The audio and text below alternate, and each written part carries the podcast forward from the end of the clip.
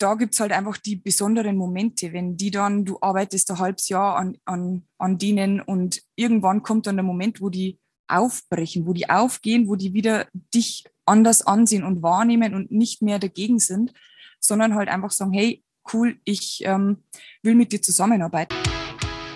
Welcome everybody zum Pro Horse Talk mit mir, Linda Leckebusch-Stark.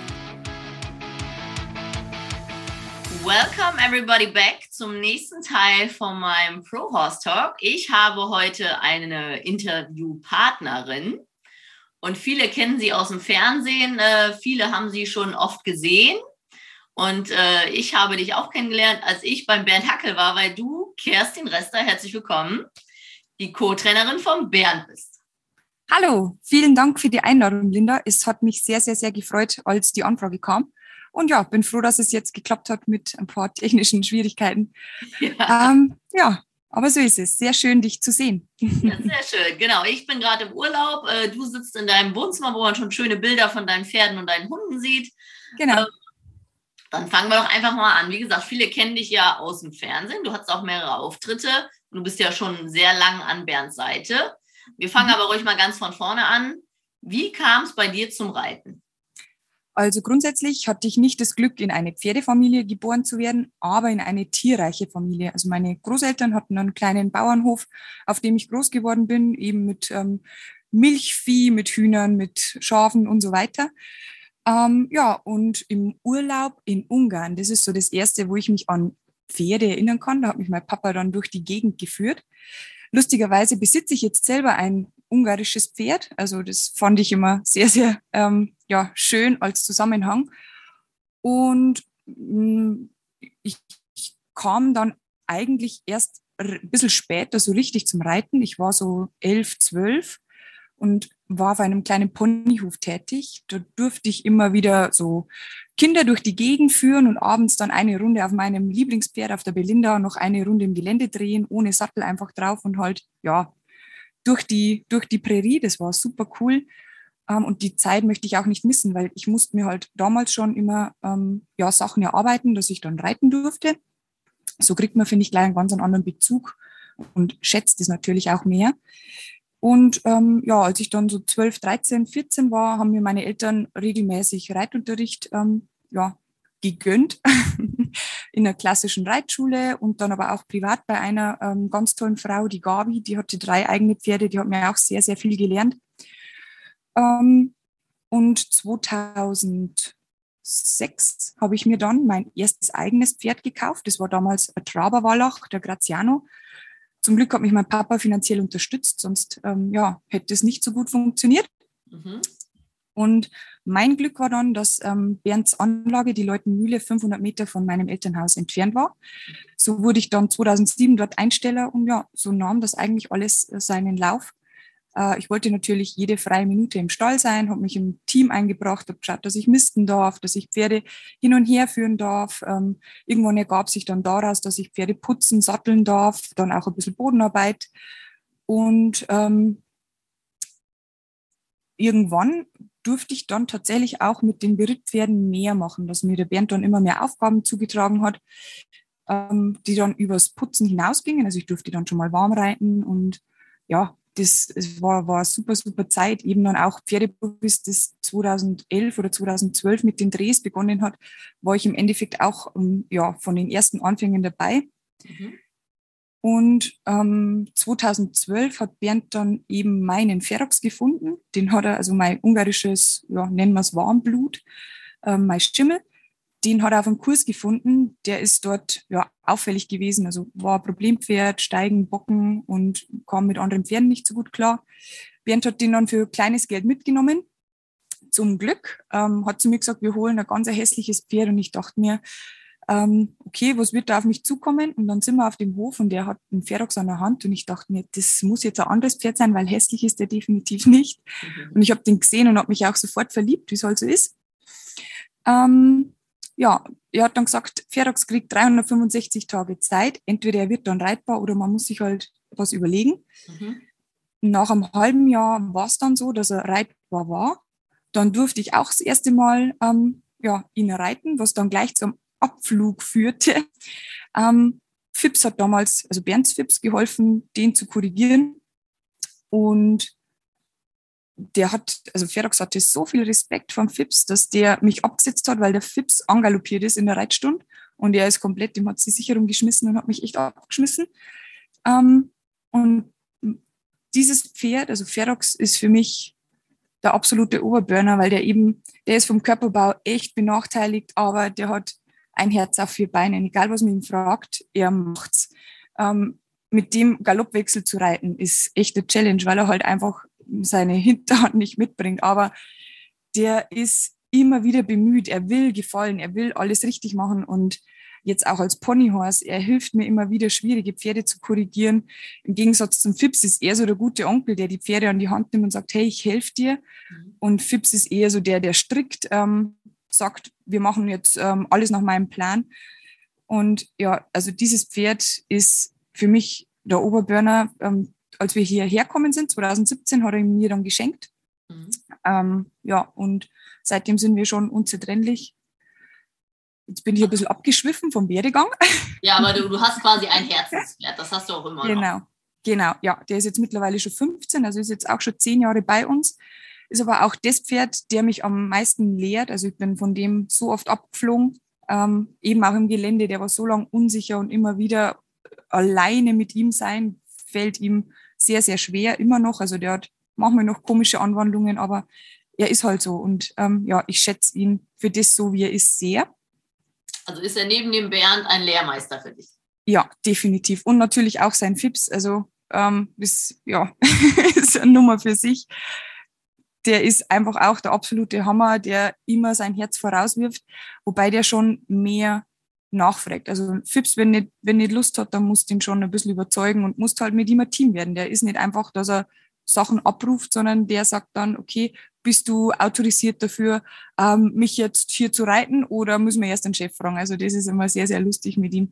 Und trotzdem kann ich mich auf ihn auch zu 1000 Prozent verlassen, wenn es eben um die Korrektur schwieriger Pferde geht. Kann man denn sagen, dass man bei den Pferden schon differenzieren kann zwischen, dass der Fips eher ein extrovertiert, also ein selbstbewusstes Pferd ist und der andere genau das Gegenteil? So hört sich das an für mich. Ja, grundsätzlich ja, wobei Ferox dann in der Ponyhorse-Arbeit über sich hinaus wächst. Also da macht er wirklich seinen Job mit ähm, komplett in der Ruhe und alles, was verlangt wird. Aber du hast recht, grundsätzlich ja. FIPS ist eher so, wenn man es erklären müsste, der Anzugträger, das Versicherungsvertreter mhm. und Ferox wäre sein Angestellter. Also der wäre nicht vorne dran, sondern der nimmt sich eher zurück. Das hat aber auch in der Herde lang Schwierigkeiten gegeben zwischen denen zweien und ja, Fips ist definitiv die Führungsperson und der Ferox ordnet sich jetzt sehr gut unter. Und der Ferox, du hast ja gesagt, der kam als Problempferd zu euch und er hat immer, man, ich sage immer gerade, erlernte Verhaltensmuster kommen unter Stresssituationen ja immer wieder hoch. Ne? Das heißt, mhm. er ist jetzt für dich im Verlassfeld, weil du ihn kennst und wahrscheinlich Sicherheit geben kannst. Aber für normale Reiter wäre der wahrscheinlich immer noch schwierig, oder? Also solange er bei uns auf dem Hof ist, glaube ich, wird das auf jeden Fall funktionieren. Den jetzt verkaufen und alles anders machen, dann ist er definitiv wieder im alten Muster. Also der wird es bestimmt wieder zurückfallen. Zehn Jahren Arbeit sieht man, dass es schwer ist, wenn die einmal das Falsche gelernt haben, leider, dass sie das wirklich ablegen. Ne? Genau, das stimmt. Ja. Hast du denn was Normales gelernt, ausbildungstechnisch nach der Schule? Ja, ähm, ich musste einen normalen Beruf erlernen. Das war damals Industriekauffrau. Ich bin aber sehr, sehr dankbar, dass ich den Background habe, weil ich ganz viel eben jetzt ja am PC kenne. Ich weiß, wie man Kunden betreut, ich weiß, wie man Angebot schreibt, ich kann eine Rechnung schreiben. Also so grundsätzlich das, die, den ganzen Background, den möchte ich definitiv nicht missen. Ähm, ich bin aber einfach in dem Bereich nicht glücklich geworden. Also ich habe nach der Ausbildung verschiedene ähm, Firmen durchgearbeitet, weil ich mir gedacht habe, okay, da bin ich nicht glücklich, vielleicht liegt das woanders und das ähm, hat mich aber nicht erfüllt. Ich weiß, das sagen immer viele, oh, ich möchte gern Pferdetrainer werden, weil das ist halt ähm, ja, Ponyhofleben. Ich glaube, du kannst das ähm, am besten nachvollziehen, dass ähm, ja, unser Job wirklich sehr hart ist. Ähm, nichtsdestotrotz habe ich 2015 dann gesagt, ich muss jetzt was anderes machen, habe meinen Job komplett an den Nagel gehängt. Davor war ich immer noch auch beim Alex Madel, der war auch mal Co-Trainer beim Bernd, mhm. aber mittlerweile eben eine eigene Anlage. Und Bernd und Alex waren so meine Weichensteller, die halt das gefördert haben und gesagt haben, schau dir das an, mach das. Und ähm, ja, überleg dir, willst du das machen oder nicht, weil es ist halt einfach gerade als Frau, es ist körperlich ähm, ein richtig harter Job. Ich glaube, man muss sich vielleicht, also aus meiner Sicht muss man sich schon irgendwann entscheiden, Familie und Kinder oder Pferdetraining. Man kann es vermutlich kombinieren. Für mich käme das nicht in Frage. Also ich will kein Kind, ich will am Pferd sein, definitiv. Ähm, ich würde meine Zeit nicht teilen wollen. Ähm, und ja, 2015, weil ich schon wieder abschweife, bin ich dann zum Ernst-Peter Frei, na, damals nach Rottweil auf die Redstone Ranch und war dort circa neun Monate bei ihm und seiner damaligen Co-Trainerin, der Stefanie Himmelstoß. Und das war für mich dann ähm, nochmal das komplett, also komplett andere Trainer, komplett anderes Team mit jungen Pferde und Problempferde. Und das hat mir aber dann gezeigt, dass ich das wirklich will. Also ich morgens aufstehen in den Stall und abends ins Bett fallen und morgens halt wieder das Gleiche. Ähm, ja, 2016 bin ich dann wieder heimgekommen, habe dann äh, Anstellung beim Bernd bekommen und seit 2017 sind wir jetzt hier auf der 7P Ranch in Michelsneukirchen. Genau, so dann kannst du vielleicht nochmal kurz den Zuhörern, ich habe es zwar gehört vom Bernd, aber ich kriege es nicht mehr auf die mhm. Kette, diese 7 Ps einmal erklären. Sehr gerne. Proper Prior Preparation prevents Piss Poor Performance. Kann man ähm, übersetzen, eine gute Vorbereitung verhindert eine beschissene Vorstellung. Und wir sehen das halt so, dass man sich immer Gedanken macht im Pferdetraining, was will ich erreichen, habe ich alles dazu, was ich brauche, dass man halt einfach ja, dem Pferd keinen Schaden zufügt, sondern die darauf vorbereitet, auf das, was wir haben wollen. Mhm. Also kann man sagen, dass ihr auf Problempferde spezialisiert seid oder ist das jetzt nur, also oder habt ihr auch normale Pferde? Tatsächlich überwiegen die normalen Pferde. Ähm, ich liebe es auch, die jungen Pferde anzureiten, denen einen guten Start ins Reitpferdeleben zu geben. Nichtsdestotrotz haben wir natürlich auch Problempferde hier. Ähm, da gibt's halt einfach die besonderen Momente, wenn die dann, du arbeitest ein halbes Jahr an, an, an denen und irgendwann kommt dann der Moment, wo die aufbrechen, wo die aufgehen, wo die wieder dich anders ansehen und wahrnehmen und nicht mehr dagegen sind, sondern halt einfach sagen, hey, cool, ich ähm, will mit dir zusammenarbeiten. So einen habe ich mir nämlich auch gekauft. Ähm, ich habe jetzt ein deutsches Reitpony noch als zweites Pferd mhm. seit 2019. Der kam auf einen Kurs zu uns und war sehr, Lass sehr uns da im zweiten Teil konkret okay. drüber sprechen. Dann können wir das gut gern an dem Pferd auch mal komplett analysieren, wie ihr ja, arbeitet. Sehr gern. Super. Sehr ähm, gern. Ja, wie sieht denn so ein Alltag bei euch aus? Ähm, ja, in der Regel morgens um halb sieben, sieben geht's los, je nach Wetter. Klar, wenn es heiß ist, dann beginnen wir natürlich früher. Ähm, Pferde füttern, dann haben die Fresszeit, dann werden die rausgebracht, kommen auf Koppeln oder Matschpaddocks. Ein Teil bleibt schon drinnen, die dann gesattelt werden, angebunden sind oder eben gleich ähm, zum Training kommen. Dann werden die Pferde durchgearbeitet, gibt dann mal eine Mittagspause und dann wird die nächste Schicht gearbeitet, abends alle Pferde wieder rein, alle Pferde füttern. Dann ist in der Regel Zeit für die eigenen Pferde oder eben, ja, es fallen dann halt andere Sachen an. Wir haben einen Online-Shop, da sind immer wieder Rückfragen, da müssen wir die neuen Produkte besprechen. Ähm, dann kümmere ich mich auch noch um die Berittanfragen und die Kundenbetreuung. Das Stallteam muss organisiert werden, wer wann eingeteilt ist. Ähm, so Sachen nebenbei. Dann haben wir jetzt noch ein Buch geschrieben, ein Extreme Trail Buch, das jetzt vor kurzem rausgekommen ist. Dann haben wir noch eine YouTube-Plattform, die wir auch immer wieder bestücken, wo wir fleißig am Filmen sind. Also unsere Tage haben einen groben Ablauf, aber innen drinnen variieren die sehr, sehr viel. Dann kommen natürlich Leute zum Unterricht oder wir geben Kurse, sind auswärts auf Kurse. Bernd hat jetzt wieder Live-Veranstaltungen. Also langweilig wird es uns zum Glück nicht. Ja, also bist du auch im Management, kann man so ein bisschen deine ganze Koordination, weil es ist ja nicht nur vor Ort die Pferde arbeiten, sondern ihr seid ja wirklich auch viel unterwegs und habt verschiedene Plattformen. Genau. Also ich bin eigentlich hauptsächlich zu Hause. Ja, ich gebe ein paar Kurse auswärts, aber meistens halt dann doch ähm, zu Hause. Die Extreme Trail Kurse, die mache komplett ich.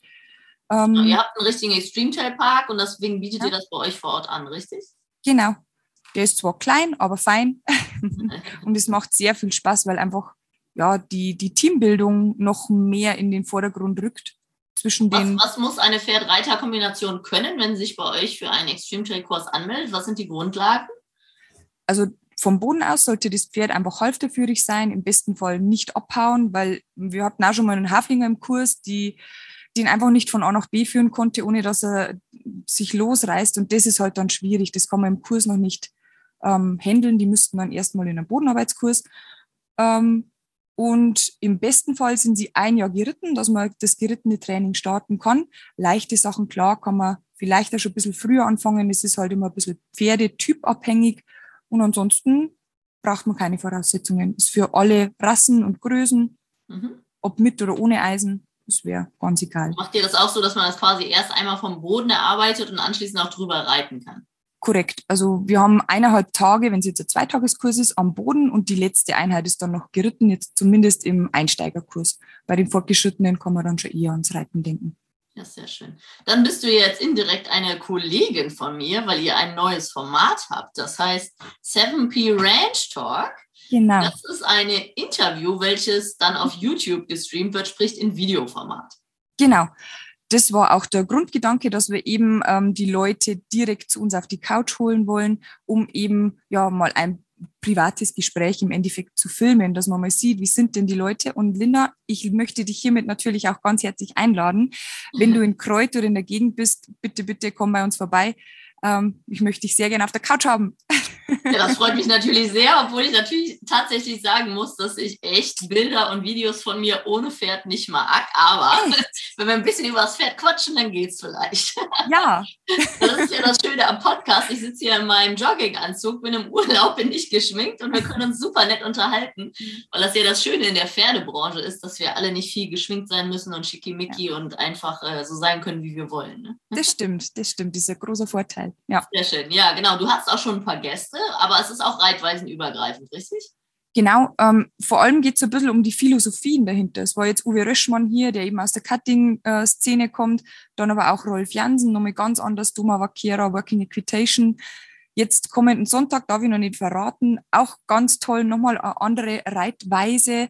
Dann haben wir diverse Erfinder, die Sachen fürs Pferd erfunden haben, Pferde aus dem, äh, Leute aus dem Gesundheitswesen für Pferde oder auch für Menschen. Also das ist ganz bunt gemischt und soll einfach mal ja, ein bisschen ähm, zeigen, was steckt denn eigentlich dahinter. Ja, das finde ich toll, weil das ist ja alles äh, Input umsonst, sage ich immer, egal ob Podcast genau. oder Video. Also die Leute bekommen so viel verschiedene Informationen, was toll ist, was manche auch ein bisschen verwirrt, aber generell ist es ja toll, wie viele Informationen man sich heute überall holen kann. Das ist unbeschreiblich, genau. Das finde ich macht es halt manchmal ein bisschen schwierig, weil man, wie du schon sagst, vielleicht sogar ein bisschen verwirrt ist manchmal, weil der Trainer sagt das, dann hört man wieder ganz was anderes. Aber ich finde trotzdem, man kann sich von jedem was Positives rausziehen und halt ja mal versuchen, was umzusetzen. Mhm.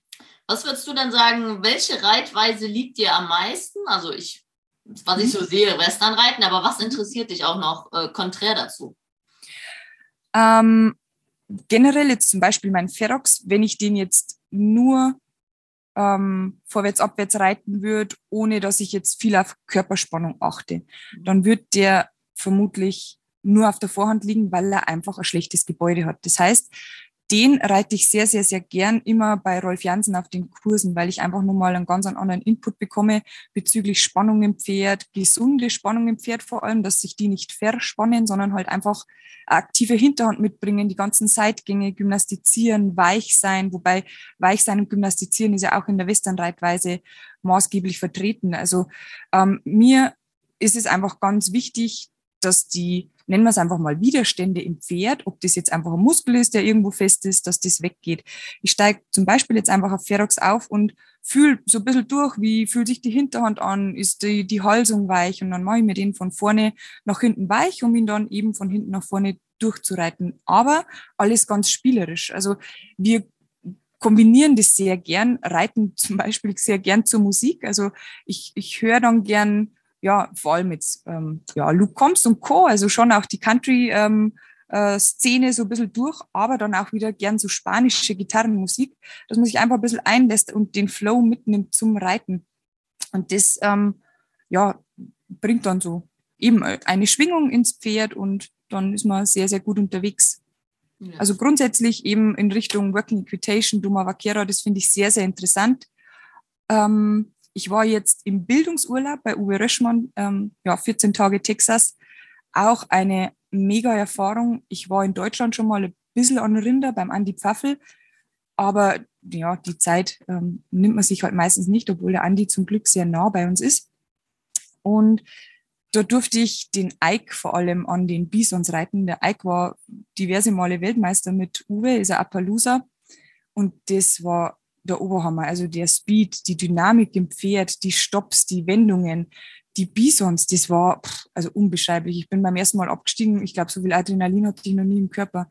Hm. Also Hast du denn da cuttingmäßig gearbeitet oder sogar ein bisschen Richtung Kauhaus, also größere Linien mit dem Bison?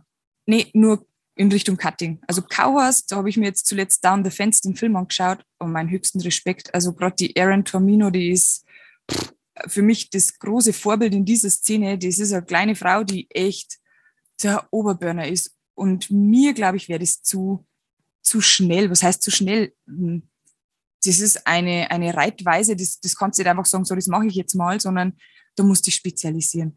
Und das, also das ist der Oberhammer, ähm, echt krass. Und ich bin auch sehr, sehr dankbar, dass ich beim Uwe sein durfte.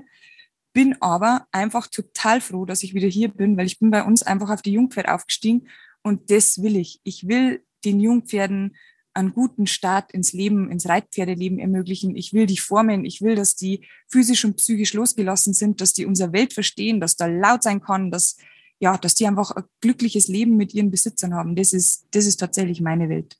Hm. Ja, aber ist ja toll, wenn man mal über den Tellerrand guckt und äh, sich fortbildet. Ich habe auch gerade einen, wir haben einen dreijährigen PRE gekauft, den mhm. äh, ich jetzt spaßeshalber ein bisschen ausbilde und auch ein bisschen höher reite, weil er einfach ein ganz anderes Exterieur hat. Und genau. mein Traum wäre auch mal irgendwann in ein paar Jahren Working Equitation zu reiten, weil mich das auch sehr reizen würde. Mhm. Muss es natürlich alles von der Zeit her hinbekommen. Ne? Also das, ähm, stimmt.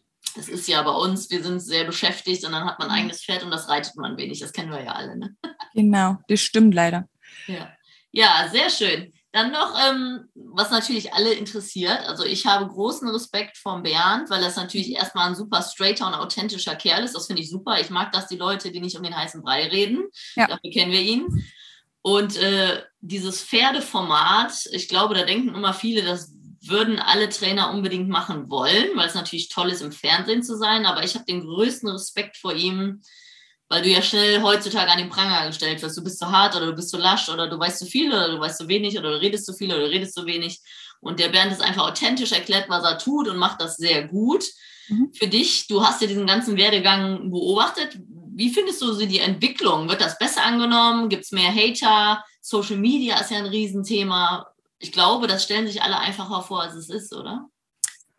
Also grundsätzlich wird Social Media natürlich ähm, immer, immer mehr. Und ich finde, oder ja, doch, es ist schon die Tendenz, keiner sieht es mehr offen, sondern entweder man mag jemanden oder man mag ihn halt einfach grundsätzlich nicht. Und da, glaube ich, ist, ähm, die Leute gucken da dann gar nicht mehr genau hin. Die Meinung ist vorgefertigt. Ich mag jetzt mich nicht oder ich mag einen Bernd nicht, wie auch immer die nicht mögen. Ähm, und dann sieht man überhaupt nichts Gutes mehr. Und mhm. das macht es halt sehr, sehr ähm, schade für mich oft, das dann lesen zu müssen, weil was wir auf gar keinen Fall wollen, ist irgendwo am Pferd schaden, um Gottes Willen, sondern wir wollen die ja wirklich reparieren, wenn man es jetzt einfach mal so ausdrückt, und zwar so, dass die nicht nur kurzzeitig funktionieren, sondern im besten Fall halt wieder mit ihren Leuten ähm, ja gut unterwegs sein können und eben ihre Probleme sein lassen können. Mhm. Und das, glaube ich, wird schon mehr in der letzten Zeit, dass man einfach ja Kritik ähm, lesen muss, grundsätzlich gegen Kritik haben wir auch überhaupt nichts. Es muss halt konstruktiv bleiben. Mm, also ähm, ich habe da relativ viel Glück, Social Media mäßig. Mhm. Generell kann man leider so sagen, dass Instagram viel positiver ist wie Facebook. Also auch bei Facebook wird eher ja. was geschrieben. Aber ich bin da auch mittlerweile so, dass ich mir gar nicht durchlese. Also ähm, mhm. das belastet einen nur und man mhm. alles, was wir posten, da stehen wir für, das können wir erklären, mhm. aber ich will mich gar nicht groß erklären. Also und genau. was ich toll finde ja. bei euch, wie du auch vorhin gesagt hast, die große Motivation in unserem Job ist ja, wenn die Pferde eine gute Grundausbildung haben, haben die Pferde ein schönes, einfaches Leben. Genau. Oft sind ja, ähm, ich habe jetzt gerade einen anderen Podcast gehört, das habe ich so noch nie definiert gehört, schwierige Pferde sind Pferde in großen Schwierigkeiten. Und das mhm. ist ja der Fall so. Ne? Also das meiste Problem hängt ja am Ende des Zügels und nicht ja. andersrum. Ja. Obwohl es natürlich Pferde gibt, die herausfordernd sind, die eigen sind, die extrem unsicher sind oder extrem selbstbewusst und wo die Kombination auch einfach zum Teil nicht passt. Das stimmt. Und dann sage ich immer liebevoll, wenn es so einfach wäre, wären wir arbeitslos und jeder würde es selber machen. Ne? Genau, das stimmt. Ich ja. gehe ja auch zum Zahnarzt und lasse ihn das machen und sage ihm nicht, wie er seinen Job zu machen hat. Ne? Also da muss man natürlich Profis vertrauen und da muss man auch investieren und sich einen Profi suchen, der einem hilft. Vor allem, wenn man ein unerfahrenes oder schwierigeres Pferd hat. Korrekt, genau. Ja, sehr schön. Ja, super. Ich würde sagen, das war schon sehr gut für den ersten Teil. Wir machen mal ein kurzes Päuschen und dann geht es später mit dem zweiten Teil weiter. Super, ich danke dir.